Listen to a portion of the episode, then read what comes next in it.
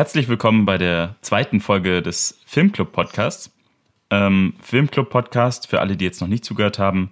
Äh, wir nennen immer am Ende des Podcasts einen Film, den wir dann bis zum kommenden Podcast äh, angucken und dann im Podcast gemeinsam besprechen.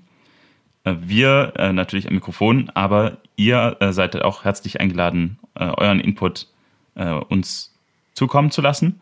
Das könnt ihr machen über die E-Mail-Adresse info at filmclub-podcast, äh, filmclub-podcast.de.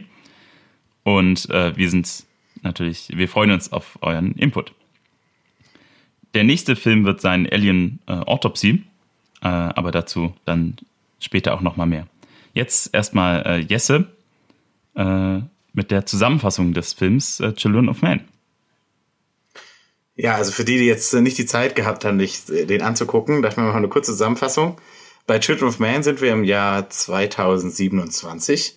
Ähm, der Film kommt aus dem Jahr 2006. Das ist also ganz interessant. Wir sind also näher an der Zukunft, äh, an der fiktiven Zukunft des Films, als ähm, an der, dem Veröffentlichkeitsdatum. Das heißt, ein guter Moment, um mal reinzugucken, ähm, wie weit sind wir sozusagen an die Prophezeiung äh, von Alfonso Cuarón äh, herangekommen.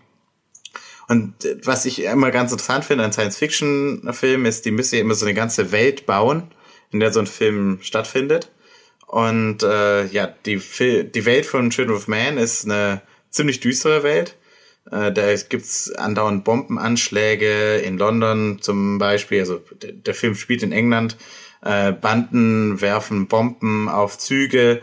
Ähm, man sieht so Plakate, da steht drauf, äh, Jobs für die Briten, äh, illegale Einwanderer werden auf der Straße eingesperrt und dann in Lager gebracht. Ähm, am Anfang vom Film, da gibt's so eine, der startet mit mehr oder weniger so einer Fernsehsendung, sich ganz klar, ob es Nachrichten sind oder nicht. Äh, da gibt's dann die Nachrichten. Ich, ich kann mal, also das sind die, die Nachrichten, die ihm dann präsentiert werden. Seattle, 1000 Jahr, Tage im Belagerungszustand. Die islamische äh, Gemeinde fordert ein Ende der Besatzung von Moscheen durch die Armee. Äh, das Heimatschutzgesetz wurde ratifiziert. Äh, nach acht Jahren bleiben die Grenzen Großbritanniens geschlossen. Die Deportation illegaler Einwanderer wird fortgesetzt. Und der Tod von Diego Ricardo, des jüngsten Menschen der, ähm, Menschen der Erde, und das ist eigentlich das, das Wichtigste äh, in der Welt von Children of Man, ähm, obwohl Children im Titel ist, ähm, in dieser Welt gibt es keine Kinder. Äh, es gibt eine Fruchtbarkeitskrise, keiner weiß warum eigentlich und ähm, es gibt keine, keine Kinder mehr. Und die, der Film zeigt sozusagen, was würde das bedeuten, eine Welt ohne Kinder. Und in dieser Welt äh, begleiten wir den Protagonisten und das ist Theo. Äh, der hat eine Mission oder bekommt eine Mission und die ist, bedeutet, dass es, äh, er wird gefragt von seiner äh, Ex-Frau, eine illegale Einwanderin äh, aus dem Land zum UN Project zu bringen äh, das Human Project ist ein Projekt, äh, das hat zum Ziel gesetzt, äh, die Heilung der Unfruchtbarkeit. Und ähm, ja, am Ende oder eigentlich im Zentrum des Films steht eine Szene, in dem er erkennt, ähm, warum das so wichtig ist. Und zwar ist sie schwanger. Und im Prinzip ist sie die Zukunft der, der Menschheit. Und was für mich den Film eigentlich ganz, ganz gut zusammengefasst hat, das war so ein Zitat am Ende des ersten Akts. Da sagt, äh, jetzt muss ich mir auch kurz mal lesen, sagt Theo, ähm, selbst wenn Sie, das Human Project, ein Mittel gegen die Unfruchtbarkeit gefunden hätten, es spielt keine Rolle. Die Welt ist sowieso am Arsch. Es ist schon zu spät, bevor wir das mit der Unfruchtbarkeit, äh, es war schon zu, zu spät, bevor das mit der Unfruchtbarkeit passiert ist. Und ich finde, in dem, äh, da, da stecken zwei wirklich wichtige Dinge drin irgendwie. Äh, und zwar einmal, ähm, ja, dieser Mythos Human Project, ähm, und sozusagen der Glaube an ein Wunder, selbst in so einer ziemlichen Scheißwelt. Und dann der, ja, die Frage so, ja, warum soll man Menschen retten, ähm, wenn die, die Menschen eigentlich so schlecht sind? Ähm, und ja, insgesamt finde ich es ein ziemlich vielschichtiger Film. Da steckt echt unheimlich viel drinne. Kann man ewig drüber reden. Mhm. Ich habe mir auch äh, im Prinzip zweimal angeguckt. Also äh, ja. einmal auf Englisch und einmal dann halt nochmal so ein paar Szenen auf Deutsch ähm, die mir einfach besonders in Erinnerung geblieben sind, die ich mir dann nochmal ähm, ja, vergegenwärtigen wollte. Ja. Wie ging es dir denn beim Gucken? Ich habe ihn auch, äh, ich habe ihn äh, auf Deutsch geguckt äh, das Ja. erste Mal ganz durch und dann habe ich äh, einzelne Stellen nochmal auf, ich habe es genau andersrum gemacht, äh, habe ich einzelne Stellen nochmal auf Englisch geguckt, äh, um nachzuhören, äh, wie, das auf Englisch gesagt wird. Äh, also was quasi, wie die Bedeutung im Original war, damit Ja. es quasi keine Fehlaussagen gibt. Genau.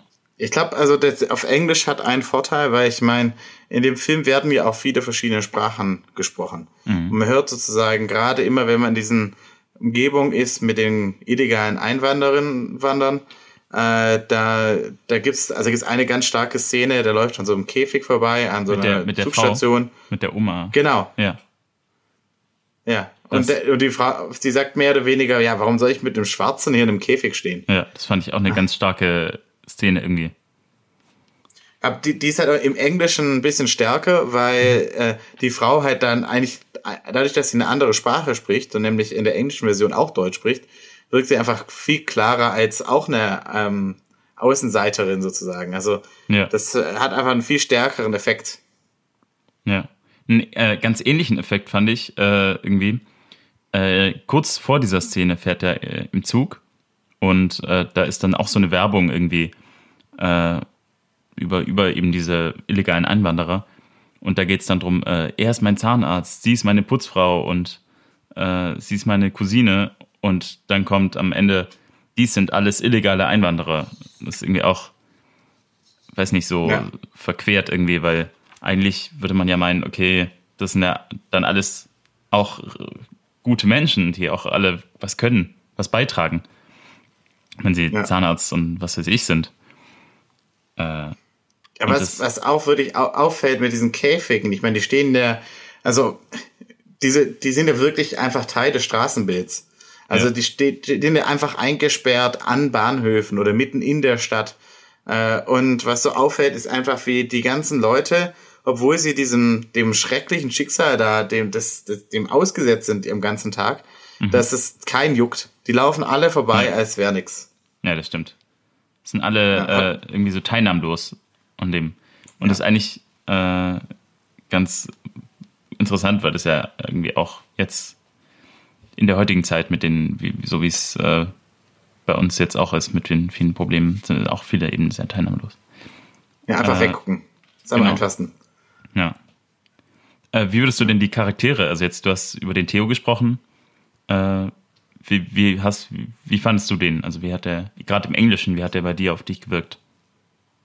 Gleich, was, was noch eins, was mir, was ganz interessant finde, ist so äh, die Entwicklungsgeschichte des Films. Äh, weil, also was mir aufgefallen ist, ich habe direkt danach geguckt, also ich muss sagen, den Film, den hatte ich schon lange auf der Liste. Ich bin großer Fan von Alfonso Cuarón, aber und auch insgesamt von dieser mexikanischen Schule. Ähm, einfach weil die sehr visuell unheimlich stark sind.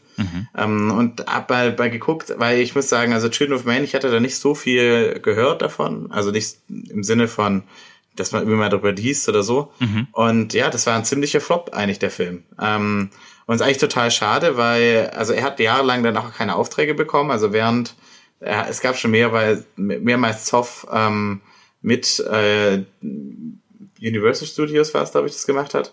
Äh, und ja, das, äh, weil die mehr oder weniger, die wollten halt eher so ein bisschen Film haben für die Breite. Ja. Und das, er hat es sozusagen ja sein Ding der ganz äh, stark durchgezogen.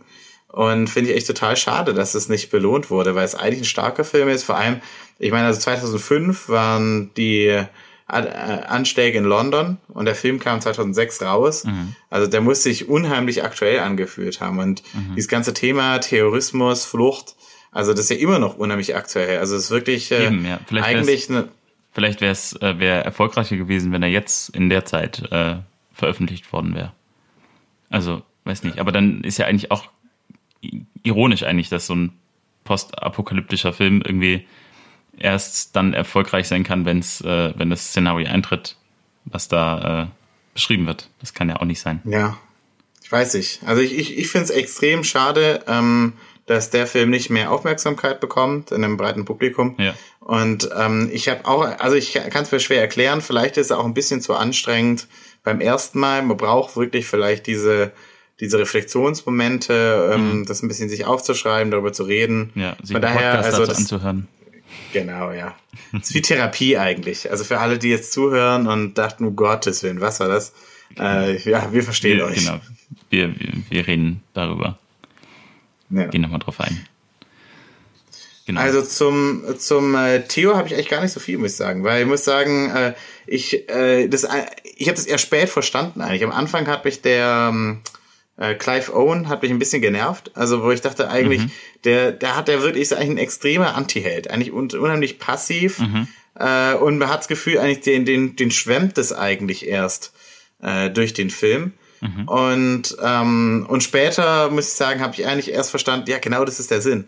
Also das ist genau, was damit äh, erreicht werden soll. Und das ist eigentlich, das macht ihn eigentlich relativ stark. Aber es, es hat mich eine Weile gebraucht, bis ich mit ihm richtig warm war. Aber es war vielleicht auch, da lag ein bisschen daran, dass äh, äh, am Anfang ist einfach sehr viel von diesem, dass man diese Welt erlebt und dass sehr viel Aufmerksamkeit darauf ist und es wenig Möglichkeiten gibt für den Charakter, sich zu zeigen. Ja. Aber, also ich meine, was, was wissen wir? Ich finde eigentlich diese, diese äußerlichen Merkmale an ihm, die sind, ähm, die sind eigentlich schon relativ stark, ohne dass wir jetzt wissen, wer, wer er als Person ist und wie er das auch vielleicht der Schauspieler das gemacht hat. Äh, also wir wissen, es ist ein Bürokrat. Mhm. Äh, der für die wissen, Regierung ein, arbeitet. Genau, ja, für die war früher mal ein Aktivist. Genau. Mm. Und ähm, später ist eigentlich ganz interessant, der trägt da sind äh, Pulli von äh, London 2012, von den Olympischen Spielen. Was? Also ja, der trägt, der trägt, ja, im Ghetto, also ich weiß nicht, ab wann er den anhat, aber im Ghetto ist mir aufgefallen, der trägt diese Jacke mhm. und darunter ist so ein London 2012 Pulli. Geil. Ja, okay. aber finde ich echt ganz interessant. Ne? Für was steht das? Ich meine, diese Olympischen Spiele, die stehen ja immer so für Brot und Spiele und guck dir das aber, an und denk dich weiter. Ach so, ja klar. Der, der ist ja 2027. Äh, das, ja. Muss man erstmal. Ja, das ist eine coole Idee. Das ist ja. so ein äh, in, in die dann Zukunft und dann aber wieder äh, aus der Vergangenheit was rauszunehmen. Ja. Was ich ganz stark finde, ist, man hat das Gefühl, alle Tiere mögen ihn. Ja, das stimmt. Er ist eigentlich, eigentlich ah. äh, immer sehr negativ, tritt er auf und ist irgendwie jetzt nicht kein, ja, kein, kein froh, froher Mensch oder er tritt jetzt nicht sehr äh, so auf, aber irgendwie die ganzen Tiere. Es sind auch auffällig viele Hunde, ist mir aufgefallen in der ganzen. Ja. Also Stimmt. es fängt irgendwie an mit den überall Hunden. Aber kam auch wieder in Roma. Also er, äh, ja. er mag das, er mag das mit Tieren. Ja. Und dann Rohan. auch das, der Hund, äh, dieses Hund gesucht äh, Papier. So ein bisschen, äh, ja. das war quasi der blinde, äh, blinde Briefkasten. Und da wieder auch ein Hund ja. drauf. Äh, irgendwie alles, überall Hunde. Und auch einmal an einer Stelle sitzen auch im Auto, da holt ihn dieser Jasper ab. Und der hat irgendwie auch, da sitzt dann auch ein Hund mit drin, wo ich dachte, wo kommt der eigentlich her?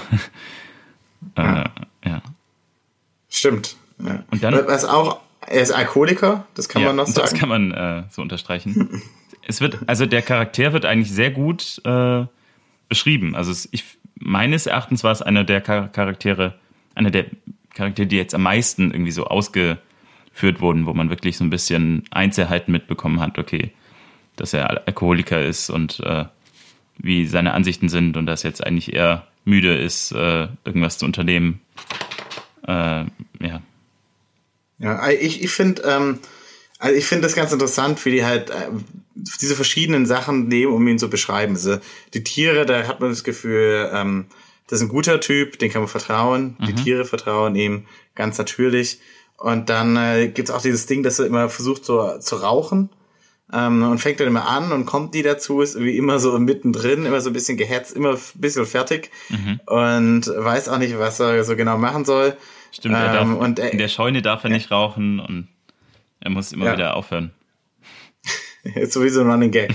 Also ich immer, immer möchte anfangen, ah, schon wieder was, nee, geht jetzt nicht. Ja. Also ist echt so gehetzt einfach. Ja, ähm, eigentlich ganz schöne so Möglichkeiten, um so den Charakter so ein bisschen bisschen zu formen. So, eins ist mir aufgefallen und ich bin nicht sicher, ob ich da was auf der Spur bin. Und zwar, also was ja auch so ein Thema ist in dem Film, ist, dass eigentlich alle depressiv sind. Mhm. Verständlicherweise. Ich meine, die Welt ist nicht besonders toll. Aber ähm, überall gibt es irgendwie so Tabletten. Auch, wobei ich ja. den Punkt gar nicht so sehr nachvollziehen kann, weil es ja eigentlich äh, also den, die Menschen selbst haben ja jetzt nichts zu verlieren. Es ist ja kein tödlicher Virus, der rumgeht, sondern es geht die Zukunft verloren quasi.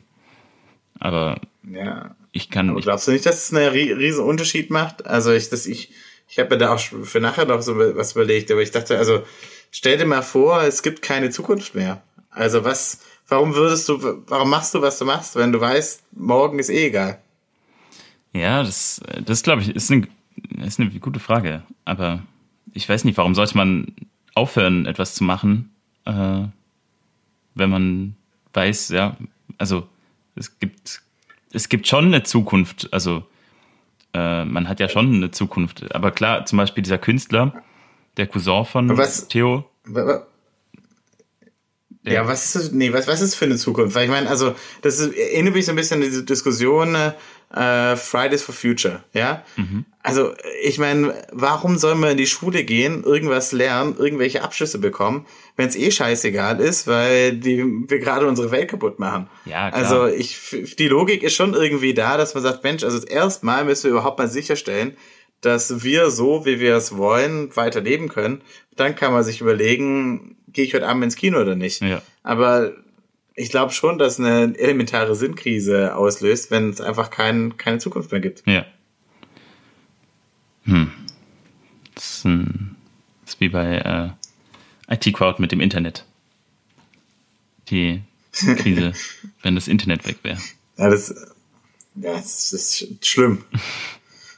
Aber eben mit der Zukunft, also da ist ja eben dieser Cousin von äh, Theo und äh, der ist irgendwie so, der, weiß nicht, der restauriert irgendwelche Statuen und da, da ist ja auch die Frage, warum machst du das? Äh, das wird ja niemand jemals sehen oder ja, und aber er macht es eigentlich so, wie du es gesagt hast. Nee, das habe äh, ich, das hab ich ganz anders gesehen. ja, warte, er macht es eben so, wie du es gesagt hast, wie man es eigentlich äh, nicht machen sollte, dass man einfach drüber hinweg sieht. Äh, ja, wobei es auch nicht hilft, äh, Panik zu schieben und alles äh, stehen und liegen zu lassen und völlig zu eskalieren. Also, äh, also ich finde, Cousin finde ich eigentlich einen der spannendsten Charaktere. Ähm, der hat es für die, für die Story ist da eigentlich unwichtig, aber für diese Welt, und da, da merkt man auch, dass er so eine zentrale Rolle spielt, ähm, zeigt eigentlich auch so ein bisschen, so was, was ist wie wichtig, ja. Und es geht vor allem um diese Welt, die Cuaron da erschaffen will.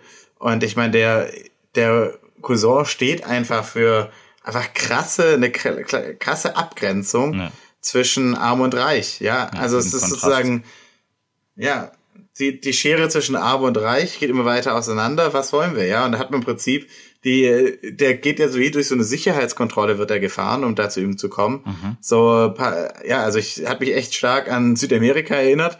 Cuaron kommt aus Mexiko, also ist vielleicht auch kein Mhm. Zufall, ja. Also abwegig. es- genau, paramilitärische Einheiten, die dann so da, da stehen und, und irgendwie dafür sorgen, dass die noch ein bisschen Spaß haben. Ja, Äh, einfach nur noch so ein bisschen Hedonismus, aber eigentlich äh, nichts mehr, ja. ja. Ja, stimmt. Ah, und, und ich meine, der sagt ja auch ganz ehrlich, das finde ich eigentlich ganz schön, ähm, wie hältst du es aus? Und er sagt, ach, ich denke nicht drüber nach. Mhm. Ja, also es hat mich, ich finde also, der, er, der Cousin, äh, Nigel, der ist ja echt so ein Vertreter eigentlich von der heutigen Spaßgesellschaft, ja. Und dann sich noch irgendwelche Kunst ans Bild hängen und Michelangelo und was weiß ich. Aber eigentlich muss ich sagen, diese ganzen, diese ganze Kunst, äh, die ist ja völlig, ähm, die ist völlig bedeutungslos, die ist völlig leer. Das sagt eigentlich, ähm, das sagt eigentlich gar nichts mehr. Also ich finde es ganz interessant, ja, was, äh, wie wichtig eigentlich für Kunst dann der Kontext auch ist, ja, weil ich meine, ja, ohne, ohne diese, die, die Werte, die diese Kunstwerke vermitteln und ohne die Welt, die da, äh, die sie bedeutet, ja, macht das alles keinen, keinen Sinn, denn es ist eigentlich nur noch Dekoration, ja. Ja. Im Grunde Also echt, restauriert er da irgendeine Vergangenheit, äh, um nicht drüber nachzudenken, dass es keine Zukunft mehr gibt. Ja, und ich muss sagen, also ich habe ich hab viele Nigels in meinem Leben bereits getroffen. Ja, Leute, die sich im Prinzip so ein teures Bild wie eine Tapete an die Wand hängen und es einfach nur noch so ein Ausdruck ist ihrer Kultiviertheit, aber keine Ahnung haben, äh, was es eigentlich bedeutet oder sich nicht mit der Kunst auseinandersetzen und es gar nicht an sich persönlich heranlassen. Und es nur, nur noch so, ja, man, man, man lebt nur noch so vor sich hin und hat eigentlich keinen tieferen Sinn mehr. Ja, stimmt. Äh, dann, um, um noch weiterzukommen, äh, dann die, die Julian und diese Key, die quasi die, die Mutter, äh, die werdende Mutter ist. Äh, und die, die fahren dann quasi da weiter. Ähm, diese Julian, wie fandest du die? Also die, die ja quasi diese äh, führende Kraft von diesen Fishes, also diesen äh, Gegnern dieser äh, Abschottung ja, also, Flüchtlinge. Was ganz interessant ist, was wir irgendwann mal lernen, ist, dass sie und Theo zusammen ein Kind hatten mhm. und das dann gestorben ist und dass sie der, beide eine gemeinsame Aktivistenvergangenheit haben und beide sagen mal für eine gewisse Zeit an einem Punkt waren, gemeinsam Punkt waren und sich so unterschiedlich entwickelt haben. Mhm.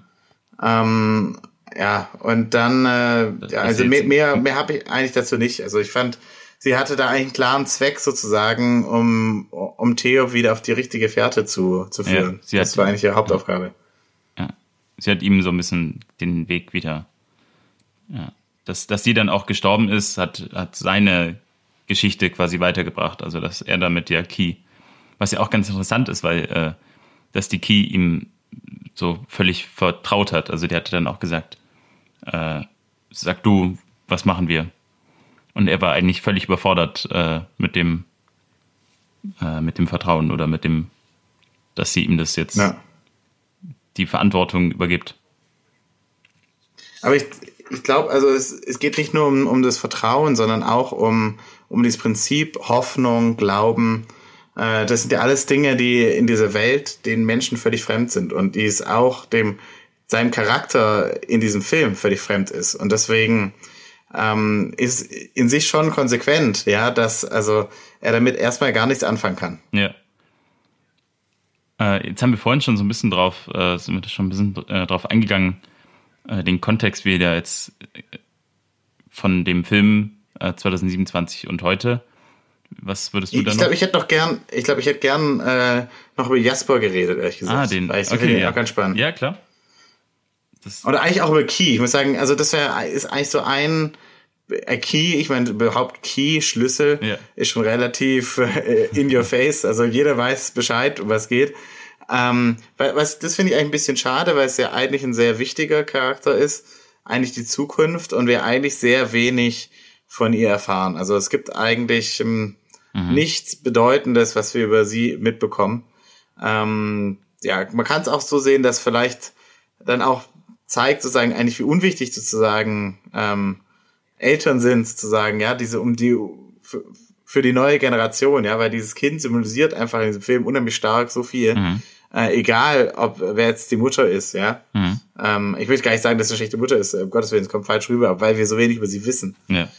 Ähm, und Jasper, ähm, muss ich sagen, ja, das hätte ich eigentlich auch, also weißt du, es gibt ja unheimlich viel, was sozusagen im eingeführt werden muss an Informationen. Und das fand ich auch ein bisschen unelegant, weil da gibt's dann beides Male so einen Kameraschwenk, der dann so über, mhm. drüber geht, über Artikel und Bilder und so. Mhm. Und dann das einmal bei, äh, und Jasper bei äh, Theo und, bei, und dann bei Jasper. Und bei Jasper steht dann, ja. äh, greift Irak nicht an. Da muss ich mich ja. dran erinnern, weil Irakkrieg hat mich auch politisiert. Äh, hatten wir beim Let in der letzten Folge ja schon. Mhm. Da steht, dass er politische Charakter, äh, äh, ähm, Cartoonist ist dann äh, genau, da steht dann, ähm, dass äh, der Kanaltunnel geschlossen wurde und so. Mhm. Ähm, und was ich eigentlich, ähm, zwei Sachen finde ich eigentlich ganz interessant. Und zwar, er ist ja im Prinzip so ein Alt-68er. Mhm. Und das sind ja auch eine Generation, mit der wir heute viel zu tun haben. Eigentlich passt er viel besser in die Welt heute. Und also eigentlich ein sehr politischer Mensch äh, in sich, mhm. aber dann auch völlig aufs Private zurückgezogen. Ja. Also äh, das ist auch, fast ja, das muss ich sagen, wenn ich jetzt äh, aus meiner Sicht eine Kritik, die ich an diese Generation hätte, ist auch sozusagen, ja, Mensch, die, die haben für so viel gekämpft, für so viele, für Freiheit, für solche Werte mhm. und sich dann aber viel, viel aufs Private konzentriert und lieber nochmal äh, noch mal ein Wein-Tasting oder so. Ja. Und da denke ich mir, eigentlich schade, ja, was, was da an interessanten Menschen ja. äh, in irgendwelchen Weinschenken verloren gegangen ist. Ja, stimmt die sich in, zurückgezogen haben, so in ihr eigenes. Ja. Stimmt. Ähm, ja. Und dann, ich fand Key eigentlich auch äh, einen sehr coolen Charakter. Und eigentlich Jasper und Key, weil Theo und äh, Julian beide oder eigentlich alles, dieser ganze Film ja sehr ernst und sehr düster äh, aufgebaut ist. Und sowohl Key als auch Jasper beide trotzdem gut drauf waren. Also man so in der ersten Szene, in der man Jasper kennenlernt, äh, fahren die in diesem Auto und dann sagt er, zieh mal an meinem Finger und irgendwie er ist äh, von Grund auf gut drauf. Zumindest wirkt er so. Und Key äh, auch. Ein bisschen verschlossener, aber gut. Äh, man, man, kennt sie auch nicht so gut, aber äh, trotzdem auch irgendwie so äh, nicht wortkarg. Also sie teilt auch aus. Das finde ich cool. Ja. Also, weil das macht das. Das sind echt die einzigen positiven Menschen im ganzen Film, oder? Ja, stimmt. Ich fand eine, ja, eine interessante Beziehung, die ich nicht ganz äh, verstanden habe. Dieser Jasper, der hat ja quasi eine Hanfplantage gehabt und hat ja dann die Verbindung zu diesem Sid hergestellt. Ähm, mhm. Diesem Faschisten. Und der Sid hat dann die äh, Beziehung zu dieser Marita hergestellt, die die dann irgendwie. Marika. Marika. Ich weiß, sie, ma, ma, ja, die Marika. Und da war ich dann etwas verwirrt, weil äh, Marika dann, sobald sie das Baby gesehen hat, äh, gar nicht mehr so cool war mit Sid und äh, ihn dann äh, völlig, also niedergehauen hat. Und wie diese Verbindung zu, bei den beiden überhaupt zustande kam, habe ich nicht. Also die sind dann plötzlich einfach da gewesen. Ja. Das ging dann so. Ja, also ich meine, in so einem, in so einem Ghetto ist viel Korruption und also von daher, das, das sah ja auch so ein bisschen so aus. Ähm, ja, ich muss sagen, ich konnte den Charakter Marika nicht ernst nehmen, weil, also Cuaron ist ja wie gesagt Mexikaner mhm. und äh, Marika ist auch ein Wort, das man für äh, Teile des, des äh, weiblichen Genitalbereichs benutzt. Ah. Und deswegen dachte ich, also das war schon ein bisschen too much okay. to take. Ja, also Key war schon relativ eindeutig, ja. ja. Und dann. Also, ja, da okay. dachte ich, äh, ja, also ich fand den Charakter jetzt nicht so gelungen. Ja, ja es war, war so ein Zweckcharakter, ja. der dann irgendwie musste halt da sein, um irgendwo müssen sie ja unterkommen. Dann so wurde der da. Ja, und, und man konnte sie auch jetzt, also sie war eigentlich eher so, sie hat ihnen halt geholfen, da sozusagen, sie war wie deren, deren Führer so durch dieses Ghetto da. Ja. Aber, oder das, das Lager, eigentlich war es, eigentlich war es ja fast wie ein, Ja, es war, ja, ja so ey, man hat ganz viele Referenzen gehabt, also man kann es gar nicht benennen, aber es gab auch, auch klare Referenzen zu Konzentrationslagern, aber natürlich auch zu Abu Ghraib oder so. Also es war eigentlich ein, ja, insgesamt, also was eigentlich ganz spannend ist, finde ich, äh, an diesem Science-Fiction-Film, ist, dass der ja sozusagen mit der Zukunft spielt, aber mhm. eigentlich andauernd äh, Referenzen macht über die Vergangenheit. Mhm. Also wie sagen, das ist ein immer wiederkehrendes äh, Motiv. Ähm, da muss ich auch dran denken, ähm, jetzt weiß ich nicht, wer es gesagt hat. Ähm, das habe ich gelesen im Holocaust-Memorium. Da stand da geschrieben, mhm. so, äh, also es ist geschehen, der Holocaust, mhm. und folglich kann es immer wieder geschehen. Mhm. Und das fand ich ähm, ganz spannend, weil im Prinzip hat es ja gemacht, dann kamen Szenen ähm, aus dem Balkan, äh, dem, wo es so ein Parallelen gab, äh, dann gab es Calais so ein bisschen, mhm. diese Camps. Ja. Äh, natürlich, ich brauche jetzt äh, den Holocaust selbst gar nicht mehr zu nennen eigentlich, aber natürlich auch Guantanamo-Parallelen und so. Ja, ganz äh, aber Guantanamo jetzt nicht so stark, glaube ich. Also äh, unheimlich viele so Parallelen. Ja. Und, äh, und eigentlich hat sozusagen äh, immer wieder der sich eigentlich auf die Vergangenheit ähm, berufen, aber dadurch ein Bild von der Zukunft ge gezeichnet, was echt unheimlich berührend ist und sich unheimlich realistisch anfühlt, weil man es ja alles schon gesehen hat. Also ja. teilweise hat er tatsächlich wie, wie Bilder, also in diesem Camp, hier ist eine Szene, da hält eine Mutter ihren toten Sohn im Arm mhm. Und das ist natürlich, ein, also das sieht man nur so im Hintergrund kurz, aber halt, das ist so hart mhm. und das ist halt aus dem Balkankrieg. Mhm. Und das ist so ein Bild, äh, wenn man sich damit auseinandergesetzt hat, dann erinnert man sich an diese Szene. Und wenn man den Film anguckt, dann muss man sozusagen das wieder, wieder durchleben. Und das hat man ja bei ganz vielen, vielen Momenten und das ist echt sehr unangenehm, finde ich, an, an manchen Stellen. Mhm. Mm, aber deswegen vielleicht auch sehr gut. Ja, stimmt.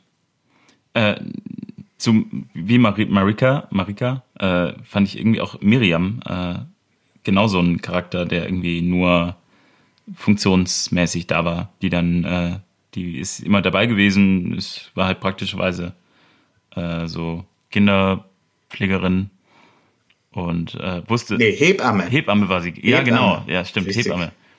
Äh, und wusste immer, wo es hingeht und äh, dann war sie irgendwann weg. Und äh, fand ich irgendwie auch so ein Charakter, der nicht wirklich beschrieben wurde, der jetzt irgendwie halt so da war und äh, zu dem Key Vertrauen hatte, die waren irgendwie eine Einheit. Äh, aber sie hatte. Also stimmt schon, aber in zwei, in zwei Szenen war sie sehr wichtig. Und das waren zwei unheimlich starke Szenen. Das war diese eine mhm. Szene in der Schule. Und ich meine, mhm. also was ist eigentlich, was symbolisiert eine Welt ohne Kinder mehr als die Hebamme und eine leere und eine Schule? Schule. Ja. ja. Also das ist so, und, und dieser Bezug dazu, den hat halt eigentlich nur sie. Und dann, dann gibt es eine ja. Unterhaltung. Ähm, und das finde ich eigentlich sehr stark. Und dann die, die zweite Szene, die, die habe ich echt so ein bisschen mitgenommen. Das hat echt ge Eis in diesem Bus sitzen. Mhm. Das ist im Prinzip so eine Auschwitz-Situation, ja. Da kommt der, äh, der Typ kommt da raus und sagt sagen, okay, ihr geht, ihr bleibt sitzen, du kommst raus, sitzen raus, links, rechts, links, rechts. Mhm. Und nimmt sie raus. Ja. Und äh, das heißt, also sie wird so schwach sozusagen, ja. Das ist äh, ja, das ist im Prinzip eine Situation wie vor Auschwitz. Also das für diese Szene, die so grausam sie ist, ja. ähm, das sozusagen ein das berührt, da hat man wahrscheinlich diesen Charakter einfach dann und muss es dann wieder durch äh, miterleben und sich damit auseinandersetzen. Ja. Stimmt. Ähm, ja. Ein äh, Charakter, den man vielleicht gar nicht gesehen hat, äh, das war äh, ganz interessant, weil das der Film Children of Men äh, ist ja auf einem Buch basierend. Und äh, die Autorin von diesem Buch, die kam auch in dem Film vor. Nee. Doch. Äh, die hat sich in die allererste Szene, wenn man den Film anfängt, das ist in der Minute ja. 1, 14 oder so. Und da sieht man so eine Frau mit einem Hund. Äh, da gucken die gerade im Fernseher und sehen das Baby, äh, ich weiß nicht, mehr, ja. wie es hieß, gestorben ist. Ach. Und das ist die Autorin von dem Buch. Das fand ich cool. Super. Ja, hat sich auch mit ja, rein. Ich, ja. ich muss sagen, ich habe auch, also ich habe schon ein bisschen gelesen, da, also nicht in dem Buch, aber das Buch sehr anders sein soll. Mhm. Und äh, ja, das war auch so eine Kritik, die ich so ein bisschen mitbekommen habe, dass also in dem Film eigentlich jetzt ähm, eigentlich Key eine größere Rolle spielt als Theo. Mhm. Und dass man sozusagen das aus der Sicht des Mannes wieder gemacht hat, das eigentlich schade ist. Wobei ich muss sagen, ich finde es ich find's nicht schlimme. Also in diesem Film, ähm, normalerweise wünsche ich natürlich viele starke weibliche Rollen, mhm. aber hier finde ich es überhaupt nicht schlimm. Ähm, ich würde, ich würde genau, ich würde echt gerne das Buch lesen, ja. weil es einfach eine andere Geschichte ist, aber diese Welt finde ich einfach unheimlich spannend. Und die Welt bei ihr ist ein bisschen näher an heute. Also ich glaube 2017 oder so, also schon, schon wie in der Vergangenheit. Mhm. Also ich weiß, ich weiß nicht mehr, aber ähm, immer näher an unserer Welt und ich finde diese Welt, diese Zukunftsversion finde ich sehr interessant und ich würde gerne mehr Zeit da verbringen, um sozusagen mhm. über unsere Welt heute nachzudenken. Ja, nochmal noch näher dran zu sein. Ja, ja. Vergleich zu haben. Äh, wenn wir jetzt schon äh, dabei sind, äh, das zu vergleichen, ähm, wie würdest du den, den Film jetzt quasi so ein bisschen in den heutigen Kontext mit ein, äh, einbinden? Wo würdest du den sehen? Also es gibt ganz viele Motive. Also ich, äh, also eindeutig natürlich Ängste um Einwanderung, dann anhaltender Aufstieg vom Nationalismus mhm. Und äh, dann auch, muss ich sagen, ganz interessantes Thema, das gar nicht so stark äh, im Fokus ist, aber die Einschränkung von Grundrechten äh, gegen Terrorismus mhm. ähm, und Umweltschutz. Das sind so ganz große Themen. Natürlich auch ähm, Brexit offensichtlich mhm. und dann äh, ja und dann ähm, und dann auch muss ich sagen, was ich ganz interessant finde. Ich meine, es werden ja so die die illegalen Einwanderer werden ja für die Flücht für die Unfruchtbarkeitskrise verantwortlich gemacht. Mhm. Und ich finde es eigentlich ganz interessant, dass es eigentlich wirklich so ein, ein Motiv, was man kennt, ja, von äh, ja repressiven Systemen, das äh, auch heute dass man sozusagen Leu andere Leute für Dinge verantwortlich macht, für die sie gar nichts können. Und ich meine, diese Idee ähm, Americans First, ja, und dann mhm. aber die ganze Zeit reden über Mexikaner, ja, die gar nichts dafür können, ja, und in Italien genau das Gleiche, ja. Also da redet einer die ganze Zeit Italiener First, Italiener First zu sagen, die das, das, das, die gleiche Situation, mhm. aber an was er tatsächlich macht, er tut sich ja eigentlich nur sozusagen profilieren, in dem Fall Savini, äh, mit der Ausgrenzung von Ausländern und Migranten und äh, Asylanten im ganz konkreten Sinn, ja, mhm. Ohne mir jetzt den Term da zu eigen zu machen. Aber es ist ganz, ganz krass, dass eigentlich um was ganz anderes geht. Also das sind so die, die großen Themen, aber jetzt kann man auch so ein bisschen in die, die einzelnen Themen gehen. Also, ja. ähm, also einmal generell passt auch ganz stark in die heutige Zeit, so dieses Motiv äh, Angstgesellschaft. Äh, sozusagen, ja, ich meine, ähm, in dem Film steckt, finde ich, ist ja dieses Ding so, Mensch, was passiert eigentlich, wenn wir keine äh, Kinder mehr haben? Und mhm. ich meine, das ist ja auch ein Thema, was heute unsere Gesellschaft unheimlich beeinflusst, ja, so zurückgehende Geburtenraten. Ja. Und dann gibt's immer bei den Rechten immer dieses Motiv Umvolkung, äh, um Gottes Willen, ja. was passiert aus unserem Volk? und so. Also das ist schon ähm, ja eine, wirklich eine getriebene Gesellschaft. Merkt man auch daran, dass ja immer, deswegen meine ich das vorhin mit diesen Tabletten, dass ja das ist ein wirklich ganz starkes Ding. Ja, da gibt's den Quietus, das sind diese diese Selbstmordtabletten ja. und diese überall Antidepressiva und so. Also alle sind wirklich kurz vorm Zusammenbruch ja. äh, in, in dieser Welt und können einfach nicht mehr. Ja. Ja. Willst du noch was sagen? ich hatte gerade noch was, aber äh, genau, ach so, ja, äh, wegen der, äh, also dass das ist schon auch eine ähm, bisschen eine Anlehnung an die äh, Weihnachtsgeschichte ist. Da hatten wir noch. Ja. Also, also ich finde, ich finde, es ist eine Weihnachtsgeschichte. Ja, durch und durch. An einer Stelle machen sie ja den, den Witz äh, quasi, was äh, Vater, da fragt äh, Theo, wer ist der Vater? Und da sagt äh, Pi, äh, gibt keinen, ich bin Jungfrau und das ist ja auch schon so ein bisschen so eine Anlehnung daran. Ich, ich habe sogar, ja. ich sogar aufgeschrieben, warte kurz, und zwar äh, Children of Man, der Name. Ich meine, es hat ja eigentlich gar nichts mit dem Film zu tun, ja. aber es kommt aus Psalm 90. Ja. Und da steht, Herr, du bist unsere Zuflucht für und für, ehe, de, ehe denn die Bär... Okay, ich fange nochmal an. Herr, du bist unsere Zuflucht für und für, Ihr denn die Berge wurden und die Erde und die Welt geschaffen wurden, bist du, Gott, äh, von Ewigkeit zu Ewigkeit. Der du die Menschen lassest sterben und sprichst, kommt wieder, Menschenkinder. Ja. Und da, und Menschenkinder heißt im Englischen dann eben Children, Children of Man. Und dann geht's weiter, lehre uns bedenken, dass wir sterben müssen, auf dass wir klug werden. Herr, kehre äh, dich doch endlich wieder zu uns und, äh, zu, und sei deinen Knechten gnädig. Fülle uns ähm, frühe mit, mit deiner Gnade, so wollen wir rühmen und fröhlich sein unser Leben lang. Also sozusagen dieses äh, eigentlich ein sehr, auch wirklich sehr negativer Psalm, war mir davor nicht bekannt, aber ja. ich dachte, also es ist tatsächlich auch aus der äh, der Bibel genommen ja. und was da drinnen steckt und das, was in dem ganzen Film steckt, ist ja auch so ein bisschen ein Motiv, das uns geführt. Also äh, Gott hat sich aus der Welt verabschiedet, also der hat keinen Bock mehr drauf. Ja. Also das durch die Welt, da muss ich sagen, fällt unheimlich schwer zu glauben. Stimmt. Wobei äh, gleichzeitig gibt's dann äh, wahnsinnig viele verschiedene Glauben, Glaubensrichtungen äh, kommen in dem Film vor, habe ich das Gefühl.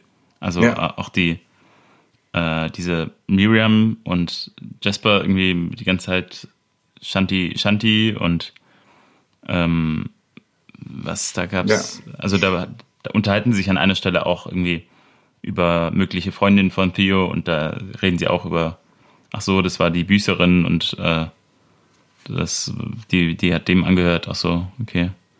Ja, ich meine, er, er heißt äh, Theo, ja. ja. Theo wie Theologie. Also ich meine, Na im Namen steckt auch wieder ja. ein Symbol. Und als er auf dem Weg zu seinem ähm, Cousin ist, da kommt er auch vorbei in so einer Demonstration. Mhm. Und da steht dann, äh, da halten die so schön in die Luft wie ähm, Unfruchtbarkeit ist die Strafe Gottes, mhm. äh, nur Gott hat die Antwort. Also es ist eine unheimlich religiöse Welt, aber äh, Theo selber ist ja eigentlich völlig äh, desillusioniert. Ja. Also als er gefragt wird, was hast du an deinem Geburtstag gemacht, da sagt er ja, war ein Scheißtag, wie jeder andere. Und er, er muss eigentlich erst wieder sozusagen positiv, hoffnungsvoll sein, kann er erst werden, als er wieder irgendwie so an was glaubt. Und dann glaubt er eben an dieses Human Project und dass es eben jetzt unheimlich wichtig ist, dieses Kind dahin zu bringen. Ja, ja? stimmt. Äh, ah, also das ist eigentlich der, der, der Schlüsselmoment. Also aber ganz auch diese Schlüssel, diese Szene, wo sie sagt so, ja, ich bin äh, Jungfrau. Mhm. Das ist ja auch in einer Krippe. Ja, er ist im Stall. Stimmt, ja, nicht in der Krippe liegen. Nein, Kühen. ist kein, keine Krippe, aber es ist ein Stall. Ja. Und da stehen überall Kühe, wie, wie bei Jesus auch, und die sind alle äh, künstlich befruchtet. ja. Ist auch äh, ja. ein, äh, ist jetzt passt nicht ganz zur Weihnachtsgeschichte, aber was mir aufgefallen ist, an der Stelle sagt sie ihm, ja, ich bin im achten Monat. Und äh, im Grunde, ich glaube, zwei, drei Tage später kommt das Baby. Ich frage mich, also sie war ja nie im neunten Monat. Äh, das Baby ist irgendwie einen Monat zu früh gekommen. Ja, war auch ziemlich stressig, also muss ich schon sagen. also. Ja. Ist mir irgendwie Aber ich finde also schon die Weihnachtsgeschichte, weil also genauso wie Josef ist Theo eben nicht der Vater des Kindes, ja. sondern eben nur sozusagen der soziale Vater. Ja, also ja. das heißt, also was Vater sein heißt eben nicht nur selber Kinder zu machen, sondern einfach die Verantwortung zu übernehmen. Ja.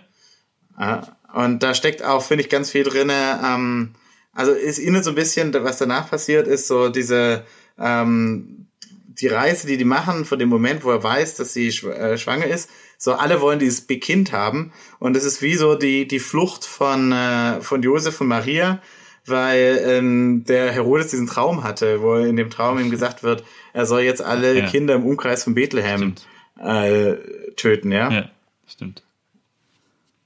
Ja. Und ich muss sagen, auch insgesamt dieses, ähm, diese Überwachungsgesellschaft, das passt ja auch unheimlich gut eigentlich rein in, also der Anfang der Weihnachtsgeschichte, bevor die vor Herodes fliehen, äh, es begab sich aber zu der Zeit, dass die Geburt vom Kaiser Augustus ausginge, alle dass alle Welt geschätzt, ja. genau, alle werden gezählt, ja. alle werden registriert. Stimmt, das ist schon immer Thema. Ja, immer ja. Thema, ja. Also, und ich war im Prinzip es geht doch weiter. Ich meine, also der, der Jasper sagt auch mal, das Baby ist ein Wunder. Äh, das Baby wird in einer, in, als Flüchtling geboren, ja. ja. Äh, und im Prinzip auch diese ganze Geburtsszene, die, die erinnert schon, finde ich, an die, die Geburtsszene von Jesus. Also ist schon, ja, schon sehr stark. Und ich, also dann natürlich das, die Symbolik vom Boot, das hat was von der Arche Noah, die Tomorrow, mhm. wo sozusagen das Human Project drauf ist, sozusagen hier werden es kommt die Sinnflut, aber es gibt sagen hier wieder Hoffnung. Wir haben jetzt sagen hier noch die die letzten Menschen an Bord und wir starten nochmal neu. Ja. Also da ist schon viel drin. Und was ich auch ganz interessant finde eigentlich, ist, dass, dass die Terroristen, die sich ja sozusagen für die äh, Einwanderer ähm, einsetzen, mhm. dass das die Fische sind. Ja. Und ich meine, da gibt's ja auch, also Fisch ist ja auch ein sehr äh, im, im Christentum sehr starkes Symbol. Ja da gibt's dieses, diese Geschichte, wo äh, Jesus beim Paschafest ist. Äh, da kommt er zum Fluss und dann haben die eigentlich laute Leute, die ihm folgen, weil er irgendein Wunder mal wieder verbracht hat. Und dann äh, haben die nichts zu essen, haben eigentlich auch nicht genug Geld, können die alle nicht füttern und plötzlich äh, nimmt Jesus diesen Korb und gibt, es geht örtlich auf Brot und Fische und kann alle äh, füttern. Und seitdem sieht man auch ganz oft bei Autos so ein Kleber, so ein Fisch, und dann muss ich dran denken, ich meine, ja, im Prinzip waren die Jünger, waren auch mehr oder weniger Terroristen, wenn man so will. Mhm. Also äh, Jesus war ja auch ein Terrorist, ja. Also Jesus was the first terrorist, würde ich sagen. Also eigentlich ganz, ganz interessant, so dass diese, dass man die Fisches nennt, was eigentlich ganz stark da, da reinspielt. Ja, stimmt. Die denn? Ja, also im Prinzip ist es eine, ich habe den Film als erste Mal eigentlich gesehen, dass ich, ah klar, Brexit und so, mhm. Äh, ist natürlich auch unheimlich da, aber ist eigentlich eine Weihnachtsgeschichte. Und was dann natürlich dann daher kommt, wenn man dann diese, diese gegenwärtigen Themen besprochen hat, aber eigentlich sozusagen mit diesen ganzen christlichen Referenzen, dass man merkt, ja, vielleicht ist auch die Bibel gar nicht so weit weg von unserer Welt heute. Und ähm, gab es alles schon mal. Also ja. Ja, könnt, man, man könnte sich sozusagen mit viele Konflikte ähm, ja, könnte man sich, äh, könnte man sich sparen, wenn man sich mit der Vergangenheit äh, auseinandersetzt. Ja, stimmt. Wie beim Mahnmal. Gab es alles schon. Ähm, ja. ja, ich war äh, die, äh, ich fand die Musik auch äh, alles in allem irgendwie immer ganz, ganz passend. Äh, das hat auch dazu gepasst, gell? Das war immer so, äh, das war sehr christliche Musik ja. auch, hat was wie Kirchenmusik. Ja. Auch so eine Mischung aus irgendwie Kirchenmusik, bisschen Oper, irgendwie, aber sehr äh, simpel, aber irgendwie trotzdem bisschen kläglich, aber irgendwie trotzdem auch hoffnungsvoll. Äh, es wurde ja immer, wenn irgendwie jemand gestorben ist oder äh, auch eben bei der Geburt, da lief dieses Lied. Äh, dieses, äh, ich habe mal nachgeguckt, Fragments of Prayer heißt es. Und das ist ja auch, Prayer ist ja auch äh, ja. wieder biblisch. Ja. War ein wunderschöner Kontrast, finde ich. Da gab es Szenen, wo die so im Auto fahren und du hörst eigentlich nur so eine Stimme singen und das hat sowas wie, wie so eine großen Kirche und dann halt es so. Also wirklich ganz stark und also ich weiß von Corazon, dass er es gar nicht mag, sozusagen so Popmusik zu nehmen für seine Soundtracks. Das ist ihm ganz wichtig, mhm. dass Filmmusik Filmmusik sein muss. Das ist ein eigenes Ding. Mhm. Und das äh, hat hier einfach so stark gewirkt, weil es einfach so ein irrer Kontrast ist einfach. Also, ja. Stimmt. Ja. Das ist von, von diesem John Ta Taverna. Taverna. Äh, die Musik. Okay, Kenne ich nicht. Ich habe nachgeguckt. Ah. Genau. Ich, ich sonst kenne ich ihn auch nicht. Aber auch äh, das gleiche auch bei den Bildern. Äh, das ist nicht irgendwie so ein, ist nicht so geschnitten, dass es irgendwie ganz schnell hin und her, nicht so modern, dass man irgendwie nee. jede Aktion eigene, eigenen Take, sondern ewig lange Takes, also schon fast dokumentarartig. Ja. Äh, ja, jetzt habe ich Emanuel Lubetzky, glaube ich, heißt er so. Ich habe es mir irgendwo aufgeschrieben gehabt, sehe ich jetzt gerade ja. nicht. Mm, also der Kameramann, der ist der Wahnsinn. Ja. Also er hat auch gemacht Birdman. Ja. Und Birdman ähm, kann ich auch empfehlen. Äh, das ist im Prinzip ein Film, der wirkt, als wäre es alles in einem Shot. Ja. Also, und so ist es im Prinzip hier auch. Also, das sind natürlich nicht alles eine einzigartige ja. Shots, aber es gibt da ein paar unheimlich tolle äh, Takes. Also, allein diese Szene am Anfang, man sieht sozusagen von oben die Menschenmenge man folgt ihm raus aus dem Café mhm. und dann äh, guckt man erstmal, okay, man ist auf der Straße, man läuft im Prinzip da, man fühlt sich, als wäre man mhm. da. Theo geht nach links, du läufst ihm hinterher. Mhm. Er stellt noch kurz seinen Kaffee ab, weil ich natürlich, alter Alkoholiker, ein bisschen was reinschüttet. Ja. Die Kamera um läuft vorbei und das Ding geht in ja, Luft. Alles in einem äh, Take. Ja, Wahnsinn. Und da, da, dadurch hast du das Gefühl wirklich, du bist da. Ja. Weil ja, durch diese, diesen Long Take, wenn man sich ja wirklich darauf einstellen muss, da passiert gleich was. Also, ich war echt erschrocken, als die Bombe hochgegangen ja, ist. Ja, ich auch. Das, ich glaube, die haben, also äh, ich habe. Ja, und also die, die andere. Ja. Ich habe nachgelesen, äh, dass die viele diese langen Szenen äh, zusammengebaut haben, quasi. Also die haben eine lange Szene und noch eine lange Szene haben die dann quasi miteinander verbunden. Aber äh, die Wirkung ist einfach äh, klasse.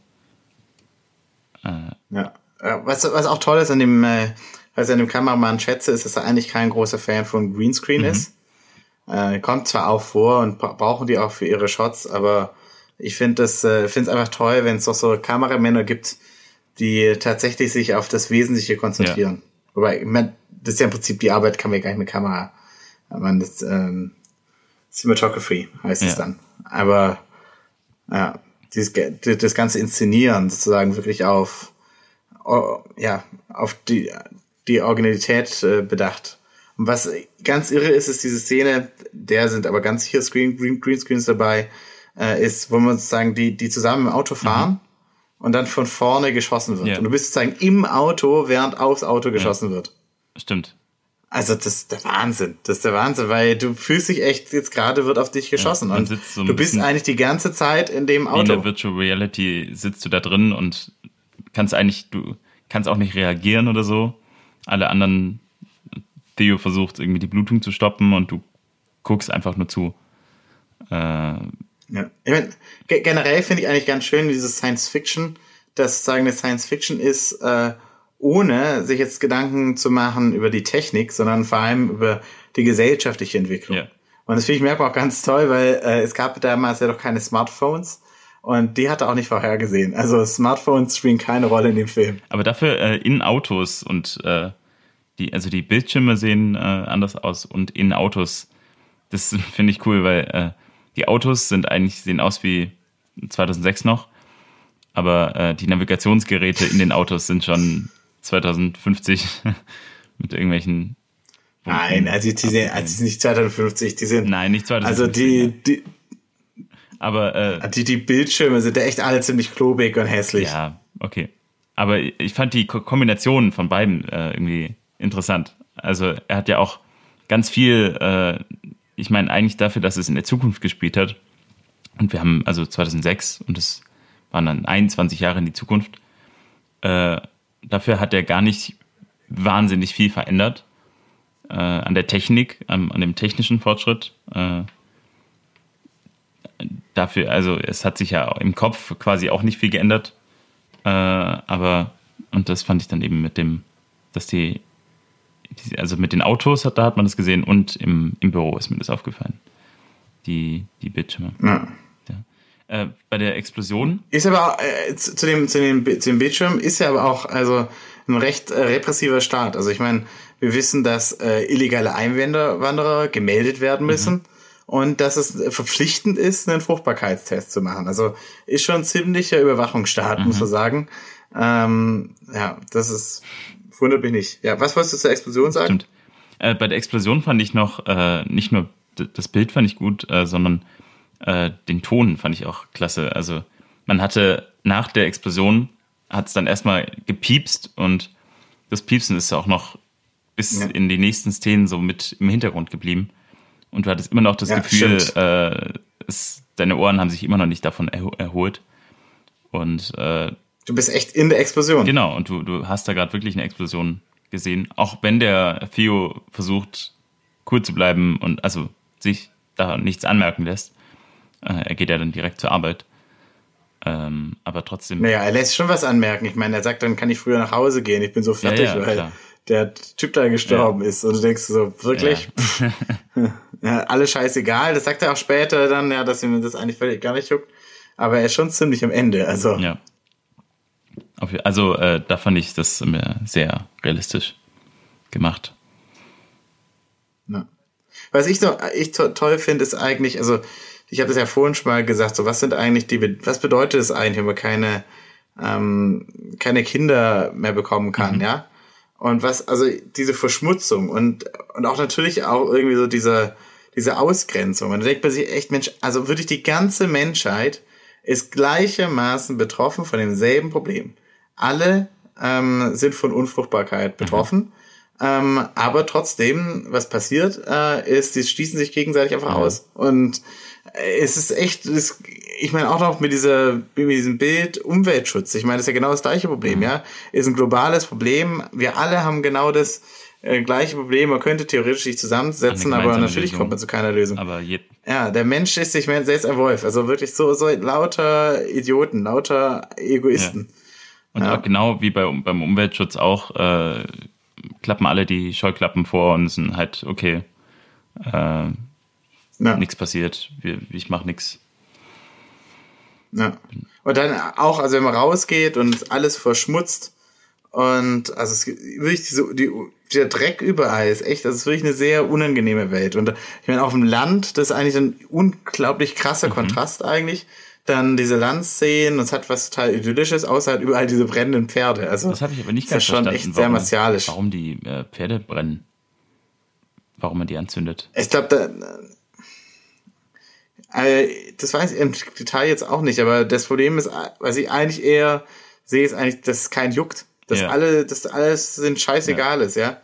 Und das ist dann so wichtig, ja, wie viel hängt von an dem, wie wir uns verhalten, an dem wir über die Welt denken, wie viel hängt davon ab, was wir über die Zukunft denken. Mhm. Und ja, ich glaube, vieles wird einfach völlig irrelevant, äh, wenn es keine Zukunft mehr gibt, ja.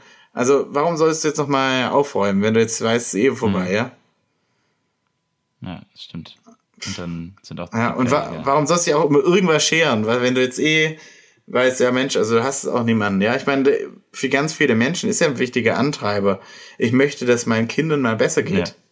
Aber stell dir einfach vor, es gibt niemanden, dem es besser gehen ja, kann. Es gibt kein, keine Zukunft, für die man was machen kann. Stimmt. Ja. Da wird viele schon ziemlich, ähm, ziemlich nutzlos. Ja.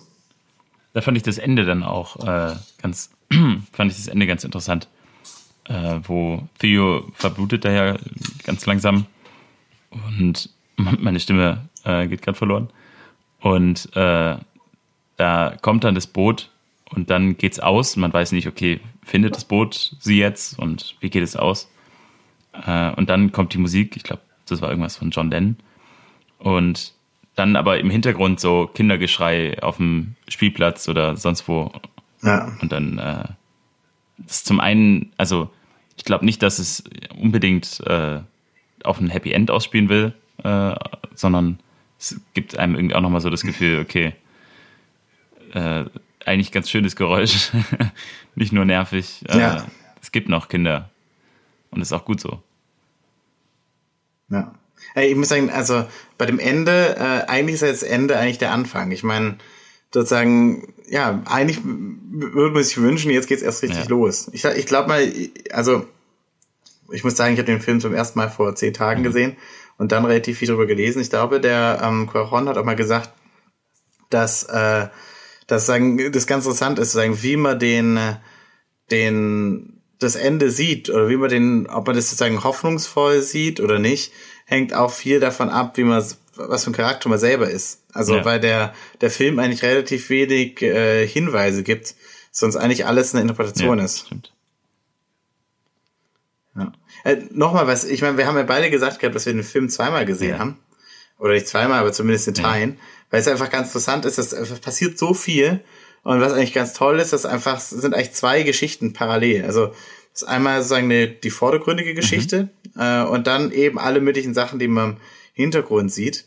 Und da habe ich ein kleines Quiz für dich vorbereitet. Okay, da bin ich neugierig. Die Leute zu Hause an den Geräten können jetzt auch mitraten. Haben wir eine Pause immer Stopp drücken, könnt ihr dann überlegen, ja, was ist. Könnt ihr mitraten. Äh, weil einfach viele Inf ähm, äh, Informationen so, so passiert sind, ohne dass man es wirklich weiß. Okay. Also, die erste Frage. Welche Nationalität hat Julian? Julian, äh, oh. Ich überlege gerade, wo hätte man das erfahren können? Die beiden waren verheiratet. Ich weiß es nicht. Ähm, USA. Okay. We weißt du auch? Ja, war mir, war mir nicht bewusst. Ich glaube, das ist nur was, wenn du die Akzente verstehst. Aber das war Curacao unheimlich wichtig, dass einer von den beiden eben kein Brite ist. Ah, okay. Ja. Äh, was läuft auf dem Werbebanner, als Theo das Café verlässt? Ah, ich kann mich ich, ich erinnere mich gerade an, an, die Tür des Cafés, erinnere ich mich noch. Äh, du meinst draußen an dem Haus? An, äh, genau, das läuft dann so oben, das sind so wie so eine, so ein, so ein wie im Fußballstadion, mhm. eine von diesen Banden, die immer so durchlaufen. Ja, ich weiß, was du meinst. Aber ich könnte jetzt nicht sagen, was da drauf steht. Da steht äh, Report Suspicious Activity. Also Stimmt. melden Sie merkwürdiges Verhalten. Das, kommt noch ja, öfter. Suspicious wahrscheinlich. Ja. Verdächtig, verdächtiges Verhalten. Also es ist wirklich dieser repressive Staat. Ja, stimmt. Sagt dann ja auch, also Jasper, das finde ich eigentlich die stärkste Szene, als, als er dann im Auto sitzt, sagt Jasper auch so, ja, das war sicherlich wieder das, äh, die Regierung oder die, ja, immer wenn irgendwas passiert, ist die Regierung. Ja. Das ist die Einstellung. Ähm, ja? Genau. Was vermittelt der Werbeclip, den Theo im Zug sieht? Ah, da, da haben wir vorhin schon drüber gesprochen. Das habe ich dir schon vorweggenommen, glaube ich. Das ist das mit den, äh, deine nach, äh, dein, dein Zahnarzt ist, äh, also das ist mein Zahnarzt und äh, das ist meine äh, Cousine und das ist mein, äh, meine Putzfrau und das sind alles illegale äh, Einwanderer. Das ist die Message. Nee, ich glaube, das kommt im Bus. Das kommt, glaube ich, erst im Bus sind. Ah, äh, es gibt noch eins. Da, äh, ja, da ist er doch dann. Stimmt, da trifft er die Frau. Da, er, er wettet da, Stimmt. genau, sozusagen, ja, und dann sieht er die Frau, um sich mit ihr zu treffen, und das kommt, glaube ich, im okay, Bus. dann war das eine andere Message. An die ja. habe ich mich Tja, nicht erinnert. Also es ist Liste dann lauter so Städte und dann sagst, äh, die ganze Welt bricht zusammen, nur Großbritannien kämpft weiter. Also das muss ich sagen, da dachte ich echt, wow, es kriege ich den besten Brexit-Film aller ja. Zeiten. Da ist auch schon viel Brexit drinne, mhm. aber äh, ja. hart. Das war schon stark. Ja. Ja. Als was hat äh, Jaspers Frau gearbeitet? Ähm, das, ja. Bis jetzt hast du sagenhafte, warte Null kurz.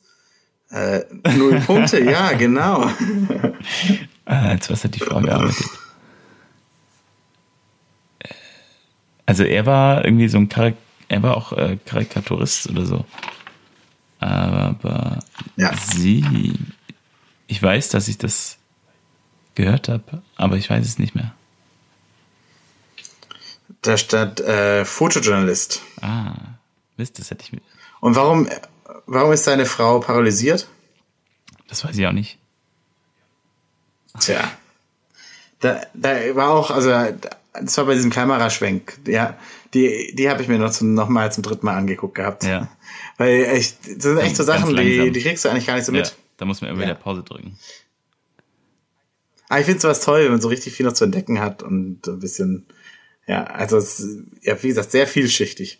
Äh, und da stehen, stand dann, ähm, dass äh, äh, MI6 ähm, MI6 bestreitet ähm, Foltervorwürfe gegen Journalisten. oder so. Oh, oh der ist, der ist um die Ecke äh, gedacht. Das, okay. Ja. Was steht äh, mit, in mehreren Sprachen äh, mit Graffitis äh, auf den Wänden im Lager in Bexhill? Ähm,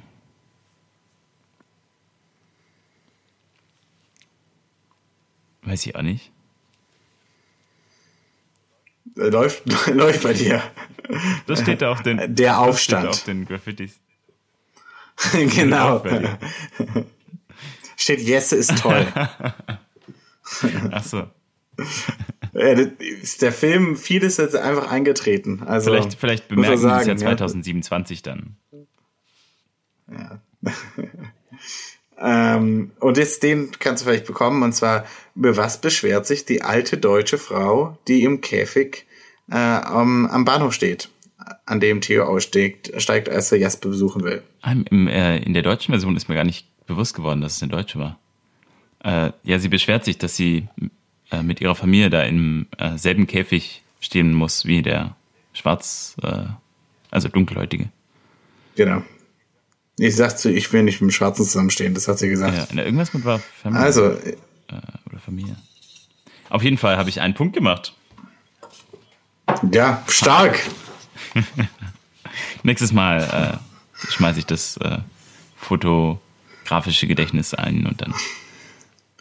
Ja, wenn man jetzt sozusagen, es gibt ja so bei Online-Quiz, ja, da müsste man uns sagen, immer sagen, ähm, äh, wer bist du? Dann würde ich sagen, bist du jetzt wahrscheinlich Nigel, weil Nigel sagt ja, ich denke einfach nicht drüber Ja, nach. genau. Also gut. Dann Ja. Ähm, gut, ja, was äh, zur Umsetzung muss ich sagen. Ich meine, äh, sorry, ich habe es da einfach jetzt rausgenommen, aber äh, was, was ist dir noch zur Kameraführung aufgefallen? äh, zur Kameraführung. Ich fand's äh, einfach, äh, also diese, mir sind diese langen äh, Sequenzen äh, aufgefallen, die aber auch gar nicht, äh, also die auch schon so wackelig waren. Also äh, man hat, da, wenn man drauf geachtet hat, dann hat man schon so gemerkt, okay, äh, das ist, als würde da jetzt gerade jemand laufen oder so. Äh, aber das Ja. hat das Ganze sehr realistisch gemacht. Also auch gerade im Bus, äh, wie er da sitzt äh, und auch diese langen ähm, langen Szenen, wie er da im Bus sitzt. Äh, das gibt, das ist eine sehr real- realistische Szene, wo man sich auch gut rein versetzen kann. Was, Ja, du bist echt so Teil des, Teil, Teil des Weltuntergangs. ja, ja. ja. Jetzt Und auch, eine Teil Szene, die dieser- mich wirklich auch total. dieser, äh, dieses, dieses Ignorierens. Also äh, man, man, man fängt dann irgendwann auch Ja. selber an, Sachen auszublenden, Graffitis oder so, äh, weil man einfach selber nicht Ja. mehr hingucken will. Weil das, also man wird irgendwie richtig gezwungen, das alles aufzunehmen. Das ist ganz cool. Äh, ich muss sagen, äh, wo du sagst, so ein Teil, das ich fand also diese Verfolgungsjagd, als sozusagen er sagt, oh, wir müssen hier gehen, die werden mich umbringen, äh, die wollen nur das Kind haben. Äh, die war auch, also das, da, da dachte ich, wenn endlich mal eine realistische Verfolgungsjagd, ja. Weil dann springt das Auto Stimmt. nicht an und dann musst du das scheiß Auto anschieben.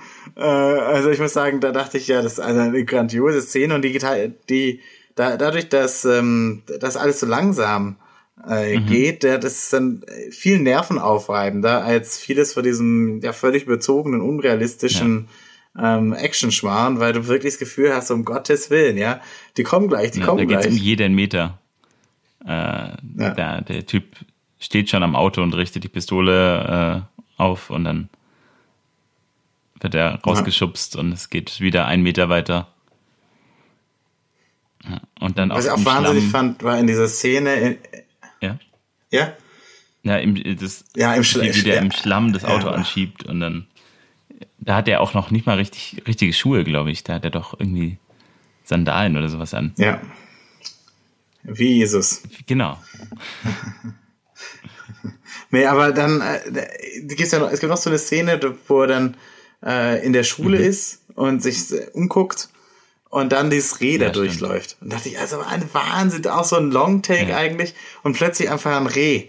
Also weißt du, was so ganz natürliches in diesem wirklich, wirklich menschengemachten, grausamen ja. Bild läuft dann sowas, ja, natürliches, schöniges, göttliches rum, ja. Da also die Natur, die Schule wieder zurück, die die Menschen jetzt nicht mehr brauchen. So. Ja. Ah, muss sagen, wirklich ganz stark gemacht. Auch wirklich einfach, wie das so rüberkommt dadurch, dass es auch, auch ein relativ langer Shot ja. ist, ähm, wirkt es einfach unheimlich authentisch. Ja, stimmt. Das ist generell einfach bei, bei so ja. äh, diese langen äh, Shots, da ist man einfach, finde ich, da, da, entsteht viel mehr Spannung, als wenn man die Spannung versucht, irgendwie künstlich aufzubauen. Äh, ist aber natürlich auch viel anspruchsvoller, finde ich, glaub, also glaube ich, äh, zu spielen äh, für, den, für die Darsteller, weil sie ja viel mehr mit, es wird viel weniger gesagt und sie müssen viel mehr mit äh, Mimik arbeiten und irgendwie trotzdem spielen, aber äh, ohne äh, was Großes zu machen, sondern einfach nur dastehen und diesem Reh hinterher schauen. Also, ja. ja, da kenne ich eins, ähm, das habe ich äh, gelesen, und zwar in diesem Camp, ja, da hatte der nur begrenzt Drehtage. Mhm weil es ja unheimlich aufwendig ist und auch da unheimlich viele Explosionen stattfinden. Das heißt relativ kostspielig. Also du kannst eigentlich nur so und so oft äh, verschiedene Szenen mhm. drehen. Und da gibt es diesen Moment, wo er dann einfach, der, er hat sie verloren für eine mhm. Weile und versucht zu finden und er kommt auf dieses Haus und dann rennt er durch diesen Bus mhm. und plötzlich spritzt, äh, spritzt Blut auf, äh, aufs ja. Bild. Und was so irre ist daran, das war gar nicht so oh. gewollt. Äh, die wollten eigentlich das an einer anderen Stelle machen. Dann ist so passiert. Und dann hat der, äh, hat der auch gesagt, der Corazon wohl, dass er äh, gesagt hat, stopp, stopp, stopp, weil, weil halt gerade die Explosion losgegangen ist, hat kein Schwein ihn gehört und alle haben weitergemacht. und dabei ist diese Szene rausgekommen. Okay. Und ich finde es einfach, das merkt man einfach, dass man das Gefühl hat, dass diese, diese, dieser Drive, diese Momentum, diese Bewegung und diese Dramatik, ja. die war, die haben die echt geschafft zu konstruieren für einen kurzen ja. Moment. Äh, und ja, also wirklich eine ganz starke Szene, finde ich. Hab, das mit dem Blut ist, äh, habe ich auch gesehen. Äh, ich dachte aber irgendwie jemand anders wäre getroffen von außen und irgendwie jemand vor ihm wäre getroffen worden. Und äh, ja, und dann fand ich es aber auch irgendwie stark. Also dieses ja. Blut ist ja dann auch äh, auf die Kamera ge gekommen. Aber jetzt, wo ich weiß, dass es gar keine Absicht war, das ist ja. herrlich. Cool. Ja. Ich muss sagen, insgesamt ist vieles von diesem, in diesem Ghetto ich glaube, diesen ganzen Block, den könnte ich mir sogar, also ich, ich kann mir den ganzen Film, glaube ich, nochmal angucken. Also es gibt mir schon viel, so viele Themen, wo ich mir denke mir, hey, wie war das jetzt genau? Also so stark. Äh, und diese Szene, wo durch den Bus rennt, da sind die ganz viele mhm. Leute, die sich da im Prinzip da drinnen eine Existenz aufgebaut haben. Mhm. Und da dachte ich, also das ist so typisch Mensch einfach, das zu, zu schaffen, egal wie schlecht es dir geht oder so, dann trotzdem irgendwie so ein bisschen was Heimeliges, Gemütliches ja. oder so zu machen. Ein Raum, Also so ein Rückzugsort. Ja. Also eigentlich hat dieses Slum halt, oder was immer, wenn man es immer bezeichnen möchte, hat viel mehr über das menschliche Leben äh, zu, zu erzählen, als es dieses äh, abgeschottete Ghetto von dem Cousin Nigel. Ja. Obwohl da sozusagen die Höhepunkte des, der, der Menschenkultur ausgestellt ja, sind. Stimmt. Tatsächlich ausgestellt ja. sind. Stimmt. Ist übrigens die, dieses, ähm, der ist im Prinzip da drinnen in dem Gebäude. Ähm, das, das ganze Gebäude, in dem er ist, sieht aus wie von dem Pink Floyd Cover von Animals. Das ist dem nachempfunden. Muss man, muss man angucken. Äh, ist Absicht? Ja. Also, das kann ich dir sagen. Also, ich, manchmal, bei Birdman muss ich sagen, ist mir manchmal ein bisschen mhm. zu viel. Aber also diese ganze andauernde Cross-Referencing und dieses unheimlich visuell starke, das macht, finde ich, diese mexikanischen, äh, diese mexikanische Schule, die goldene Generation so ein bisschen aus. Und äh, ich finde, Corajon macht das eigentlich äh, noch am besten von denen. Also ich ja. bin, bin da großer Fan. Aber muss man ähm, ja, aber Birdman ist mir ein bisschen zu anstrengend manchmal, weil es so, so viele Sachen gibt, wo es mir dann fast schon zu gewollt ist und es gibt eigentlich keinen Moment mehr, ähm, sich dazu ja. entspannen. Aber auch wunderschön ähm, Roma, also wunderschöner ja. Cuaron-Film, ähm, auch. auch. ästhetisch und, einfach wertvoll. Ja. Muss, muss, ja. muss man. Nur halt schade, dass, dass es so schwierig war, den im Kino zu sehen. Also ich habe den Gott sei Dank im Kino sehen können, aber konnte man kaum im Kino sehen und ich muss sagen, also viel von dieser Ästhetik geht einfach verloren auf kleinen ja, Bildschirmen. Aber das ist bei vielen Filmen so. Das ist bei dem genauso gewesen. Denn da, da wäre auch ja. noch, da wäre dieses, dieser Effekt von, äh, du, von diesen One-Takes äh, und dass du nicht fliehen kannst, du kannst nicht weggucken, der wäre noch viel extremer gewesen, ja. wenn du im Kino gewesen wärst. Äh, ja, absolut. Ja, den äh, Juan, Juan äh, den kann man sich merken. Nochmal. Curachon. Curachon. der, hat, der hat ja auch Harry Potter, äh, den dritten Teil, gemacht. Und ist ja auch so ein bisschen, ja. ich glaube, da kann er auch seine, diese Art austoben. Äh. Jetzt ganz interessant, der hat den äh, gemacht ähm, vor Children of Man. Und der, also er lebt auch, glaube ich, seit, also irgendwas um die Zeit, 2001 oder so, lebt er in mhm. London und also er kennt London und dann hat er davor Harry Potter gemacht und sozusagen in diese englische Welt äh, ähm, eingefügt sozusagen mhm. und das und hat dann währenddessen aber schon das Skript gehabt für Children of Man. Das heißt also in Children of Man steckt unheimlich viel mhm. Harry Potter. Ja, es passt, finde ich. Ja, der kreative Prozess, die sind für ihn sozusagen nebenher entstanden. Ja. Der, was will ich da machen und so. Und finde ich eigentlich ganz interessant sozusagen dieses dann ja mystischen Aspekt gleich da, da, da direkt daneben zu stellen. Also, ja. ja. Stimmt. Ja. Ja, aber von Cuaron, ich habe nur den ersten Film von ihm nicht gesehen, sonst habe ich alle Filme gesehen. Respekt, okay. Ja, also einige, einige ja, ja. Muss, ich, äh, muss ich noch nachholen. Nachholbedarf. Ist nicht so schwierig, weil nach Children of Man hat er erstmal, keine Ahnung, sechs, sieben Jahre keinen Auftrag bekommen. also, und dann kam Gravity und Gravity hat ihn dann Roma erlaubt. Also von mhm. daher ist es ist keine so riesige. Äh, ja, also du kannst es an einem Tag durchschaffen. Das sehe ich als Herausforderung. Okay. Ja. Äh, hast du noch was? Ja, also ich, nee, ich würde sagen, ja, ein, äh, für mich genau. so als Schlusswort war unheimlich düsterer Film, aber irgendwie trotzdem hoffnungsvoll ja. und äh, gibt mir unheimlich viel zum Nachdenken, macht unheimlich viel Spaß äh, anzugucken. Äh, und es wird nicht das letzte Mal gewesen sein, dass ich den Film ja, geguckt habe. Geht mir genauso. Äh, also auch vom Tonbild äh, irgendwie sehr eindrucksvoll. Geschichte kann man ja. immer wieder anders angucken. Dann ja. äh, war's das mit Children of Man. Nächste ja. Woche, in, äh, in zwei, zwei, Wochen, Wochen treffen genau. wir uns zu Alien Autopsy. Äh, bis dahin äh, dürft ihr. Ja. Ihr könnt Genau. Mitmachen, mitmachen. Info at podcast, äh, filmclub-podcast.de. Genau. Perfekt. Ansonsten, bis zur nächsten Folge. Ja. Tschüss. Tschüss.